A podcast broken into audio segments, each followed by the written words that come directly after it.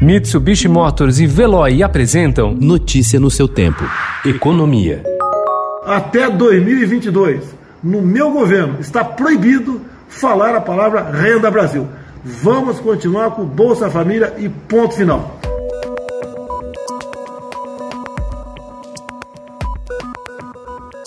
Após o presidente Jair Bolsonaro enterrar o programa Renda Brasil até 2022, o Congresso tenta puxar para si a dianteira no debate da pauta social para ampliar o Bolsa Família depois do fim do auxílio emergencial aos vulneráveis, criado na pandemia de Covid-19. Parlamentares que já estavam envolvidos na elaboração de propostas com foco social veem oportunidade de avançar no reforço do Bolsa Família e na busca de novas fontes de financiamento.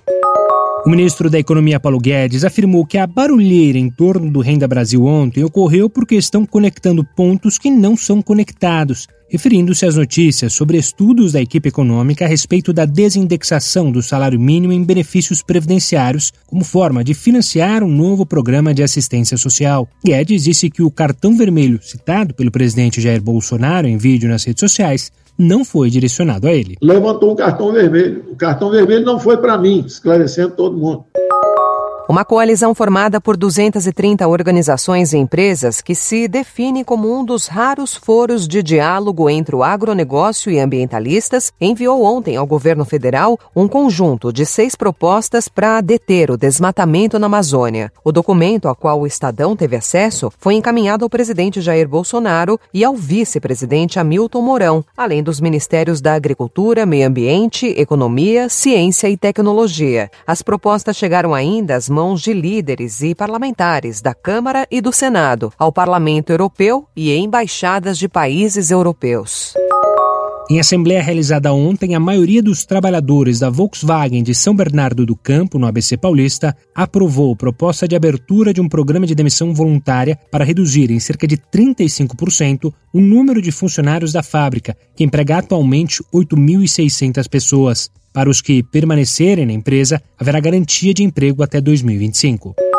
Now let's turn our attention to iPad. I love my iPad because it is such an incredibly versatile device. Powerful and easy to use. Empresa mais valiosa do mundo, a Apple rompeu ontem com uma tradição que durava mais de uma década. Anunciaram um novo modelo de iPhone na primeira quinzena de setembro. Em evento transmitido pela internet por conta da pandemia, a empresa comandada por Tim Cook não trouxe novidades sobre seu novo celular. No lugar disso, renovou sua linha de produtos com modelos do tablet, iPad e do relógio inteligente Apple Watch, além de reforçar sua aposta no setor de serviços.